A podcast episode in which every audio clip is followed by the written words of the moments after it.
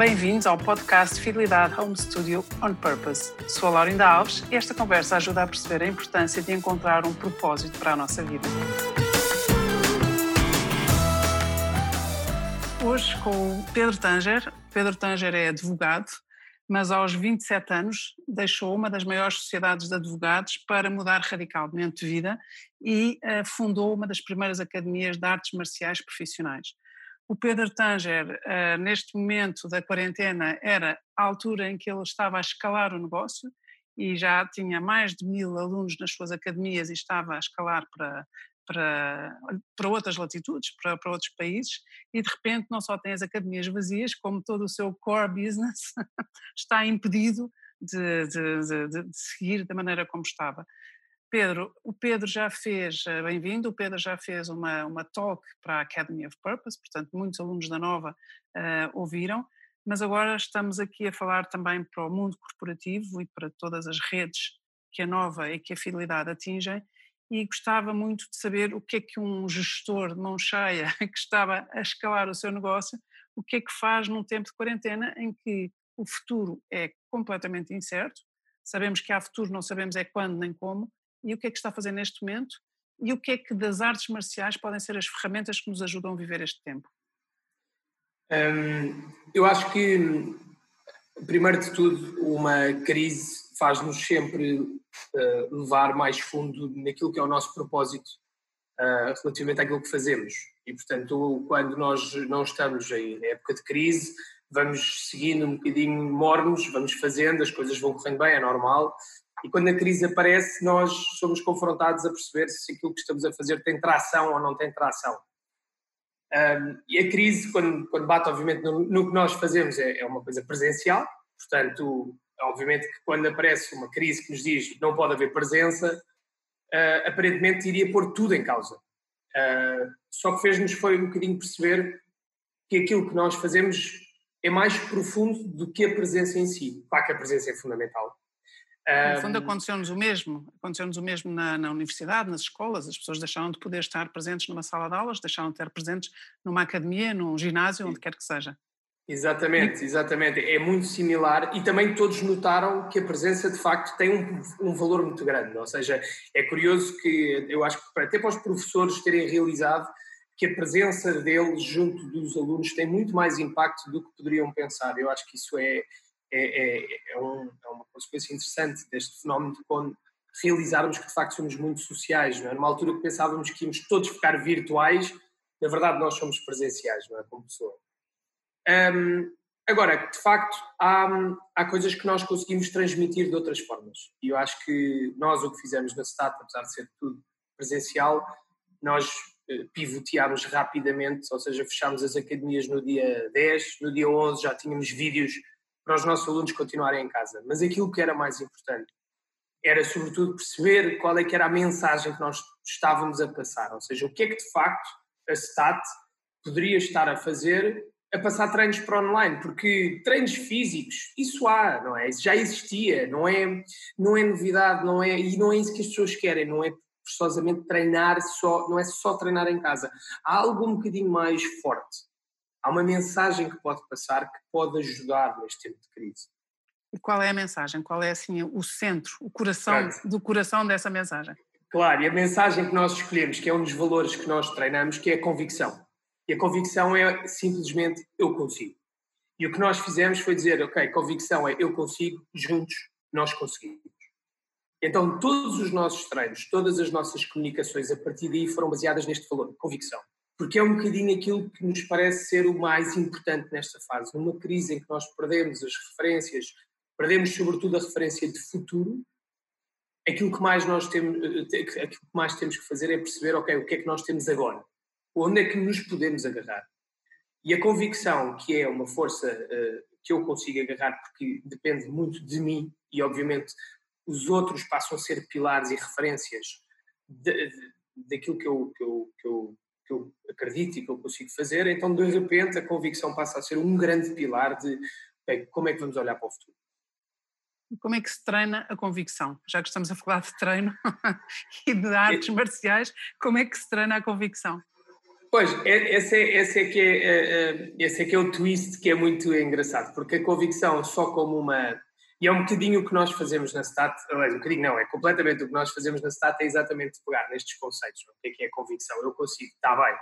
Então, mas como é que eu faço isto? Eu pego num exercício, pode ser muito simples, por exemplo, em casa, eu vou dizer, pode ser uma criança de 4 anos, pode ser um adulto de 44, e digo, vamos treinar uh, este pontapé e então segurem numa cadeira para se apoiarem e se equilibrarem. Subam a perna e agora façam o máximo número de pontapés que conseguem no minuto. E durante esse minuto eu estou ali a falar, eu e os instrutores estamos a falar de convicção, eu consigo, eu sei que vocês querem desistir, mas não desistam, eu consigo, vamos lá. Eu sei que já não apetece continuar, continuem, segue. Então a convicção treina-se com esta experiência. Oh Pedro, no fundo é a convicção que vocês treinam para partir tábuas quando estão presencialmente uns com os outros, é eu consigo até partir uma tábua, é isso? É, as tábuas são uma, uma metáfora fantástica para a convicção, exatamente porque é isso, que há uma barreira, há, uma, e, e, e há um desconhecido, e é muito interessante, uh, uh, por acaso, escolher a tábua, porque é muito, é muito, cola muito à situação atual, que é, eu tenho que enfrentar um, uma, um desconhecido, tenho que, uma dificuldade, uma barreira, uma, um muro, parece intransponível, esta, este isolamento parece intransponível, parece uma barreira intransponível, parece uma tábua, que nos, um, um, muro que construíram à nossa volta. E, e, e que tábua, e que tábua, é verdade. E então, nós não sabemos, quando estamos perante uma tábua, nós não sabemos se a conseguimos partir, até partir. E portanto, é, é, é tão simples e tão simbólico, que de facto é, é muito similar. Então, onde é que eu vou buscar forças à minha convicção? Eu vou ter que acreditar que sim, e depois faço. E então esta convicção treina-se assim. E para além da convicção e desse treino, desse vigor uh, intelectual, mental e, e físico, uh, qual é outro valor que ajude também a, a atravessar esta quarentena? Um, talvez a disciplina. A disciplina é dos mais importantes. Porque a disciplina. A disciplina. Uh, tendencialmente nós associamos a disciplina a uma coisa um bocadinho difícil e um bocadinho chata e mas a disciplina, e nós agora, exatamente por haver falta de referências, nós temos que criar as nossas referências. E a disciplina dos horários em casa, dentro do possível, disciplina para nós até comermos melhor, não é? Porque esta, esta fase tem sido o que tem sido, não é? Estamos em casa. Mas a disciplina de termos até turnos. Estamos em casa e, e, e eh, fazemos mais viagens ao frigorífico e, ao, e à despensa do que antes, do que alguma vez Sim. na nossa vida. É incrível, é incrível. A ansiedade, a ansiedade é isso que faz. E, e, é um, e, é uma ocupação, não é? É uma ocupação, é uma ocupação com uma recompensa. Nós estamos habituados a ser recompensados com, com interações com pessoas, recompensados com exercício físico, recompensados com pequenas vitórias e de repente deixamos de ter muitas destas recompensas, não é? E portanto precisamos de disciplina não só para essa parte, mas também uma disciplina para não ir abaixo. É uma autodisciplina para dizer não, Oh Pedro, e imagine, porque também eu conheço, eu sigo, eu ouvi e, e, também conheço muitas pessoas que frequentam as suas aulas, uh, também outros pilares são o respeito pelos outros, a aceitação dos outros, a escuta ativa, não é? E isso agora também são ferramentas absolutamente vitais para, para este tempo. Sem dúvida, sem dúvida. E nós, sobretudo com o trabalho com as crianças, uh, e, e, muitos uh, dos que estão a ouvir certamente estão em casa, com os filhos, e sabemos o difícil que é este diálogo e que às vezes a pessoa apetece perder a cabeça e dizer é assim porque é assim, acabou. E, e o respeito e nós, nós uh, frisamos muito isso nos treinos com as crianças, que é atenção, esta fase é muito importante, haver um respeito muito grande dentro de casa. E um respeito que passa por muitas vezes ajudar sem, sem, sem que nos peçam, uh, um respeito por uh, tentar procurar ajuda, portanto o, o respeito sem dúvida, porque isto são antídotos são antídotos para o medo. Não é? Nós, nós temos, que, temos que contrariar o medo, o medo, o medo limita-nos. Uh, e, e, é normal nesta ansiedade, a ansiedade gera medo, e então nós temos que ter um antídoto para isto. E isso passa por isto, pelo respeito, pela generosidade, pela gratidão, um, e, e, tudo isso são valores uh, muito, são valores muito aplicados nos treinos.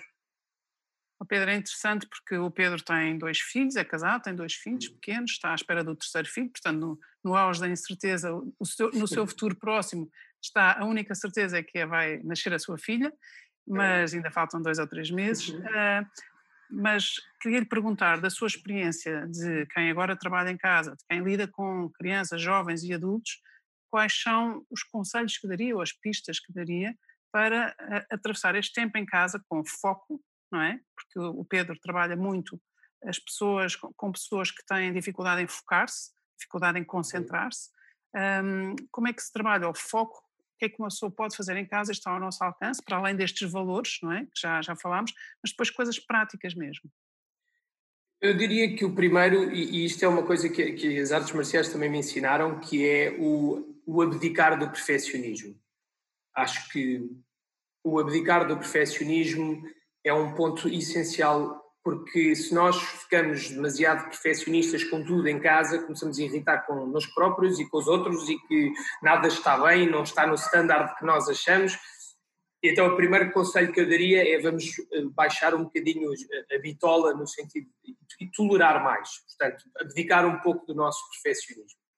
Um, e também com isto vem uh, o, o, criar aqui momentos, acho que vem na, na, sequência da disciplina, que é criar momentos para deixarmos um bocadinho o trabalho de parte, deixarmos um bocadinho isso e, e passarmos só tempo em família, deixarmos ser um bocadinho trapalhões e, e, e, não, e não achar que temos que, que, passar isto de uma maneira heroica e quase como um modelo, mas, mas perceber que quando olharmos para trás vai ser importante a forma como nos lembramos deste momento e há que normalizar e há que, há que não tentar ser, ser esta, estes super pessoas que, que, que, fazem tudo, super pais, super trabalhadores, super.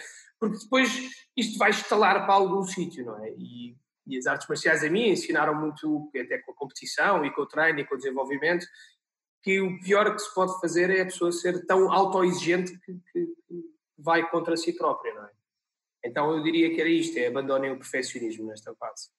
Muito bem. Pedro, um, temos aqui mais ou menos três minutos, ainda gostava de ir ao seu passado, à sua biografia. O Pedro uh, é filho de embaixador, uh, viveu uh, até, toda a, até ao fim da sua adolescência viveu fora, aos dois meses já estava a, a morar na China. Um, e, e, o que é que isso fez em si? É que, como é que isso trabalhou em si? Trabalhou a liberdade interior de se formar em direito, trabalhar numa grande firma de advogados numa grande sociedade e deu-lhe a liberdade de mudar, ou seja, deu-lhe o um mundo de perceber que há mais mundo para além daquele mundo, para além daquilo que estamos a viver. Acha que isto é, é, é, é o que vem na sua bagagem, na, sua mundivisão, na sua mundivivência?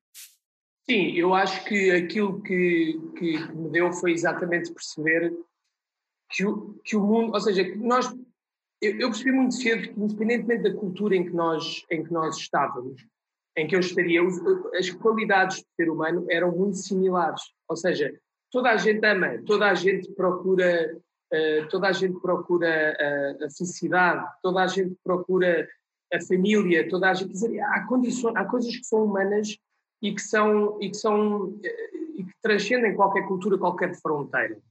E portanto eu percebi isso muito cedo e percebi isso muito novo. Um, e isso deu uma possibilidade de ter alguma liberdade quando eu de repente fui confrontado com, um, com, com a cultura portuguesa. E quando eu venho para Portugal e vejo que há determinadas coisas que estão muito balizadas, e a cultura portuguesa agora está, está obviamente mais flexível, mas há 20 anos era muito, muito mais rígida, e fez-me perceber que de repente há coisas que são consideradas muito importantes, mas que eu via, mas se calhar isto não é assim tão importante, se calhar isto é muito regional. Então deu muito mais flexibilidade de pensamento e de perceber que podemos ter mais liberdade interior.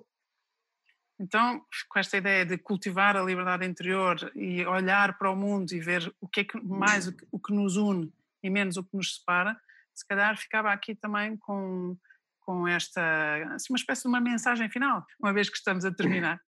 Sim, eu, eu se puder dar alguma mensagem seria percebermos quais é que são os valores que nos orientam uh, e, e, dar, dar de facto predominância uh, aos valores mais, mais humanos, menos metódicos, menos coisas, mas mais humanos.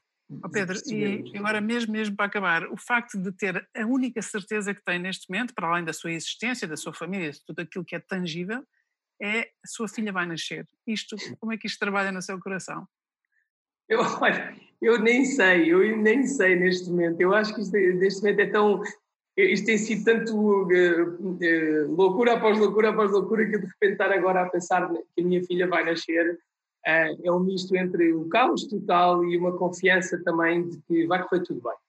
Vai correr tudo bem, porque não é por causa disto ou daquilo. No final do dia, se houver o afeto no sítio certo, a responsabilidade no sítio certo, vai correr tudo bem. Muito bem, muito obrigada. E vindo quem vem, vai de certeza correr muito bem uhum. se nós fizermos a nossa parte, cada um de nós fizer a nossa parte e, claro, e, tivermos claro. mais atenção àqueles que andam mais desanimados ou mais frágeis. Muito obrigada, Pedro. Uh, espero que corra tudo bem e, em especial, o nascimento da sua terceira filha. Obrigado. Muito obrigado.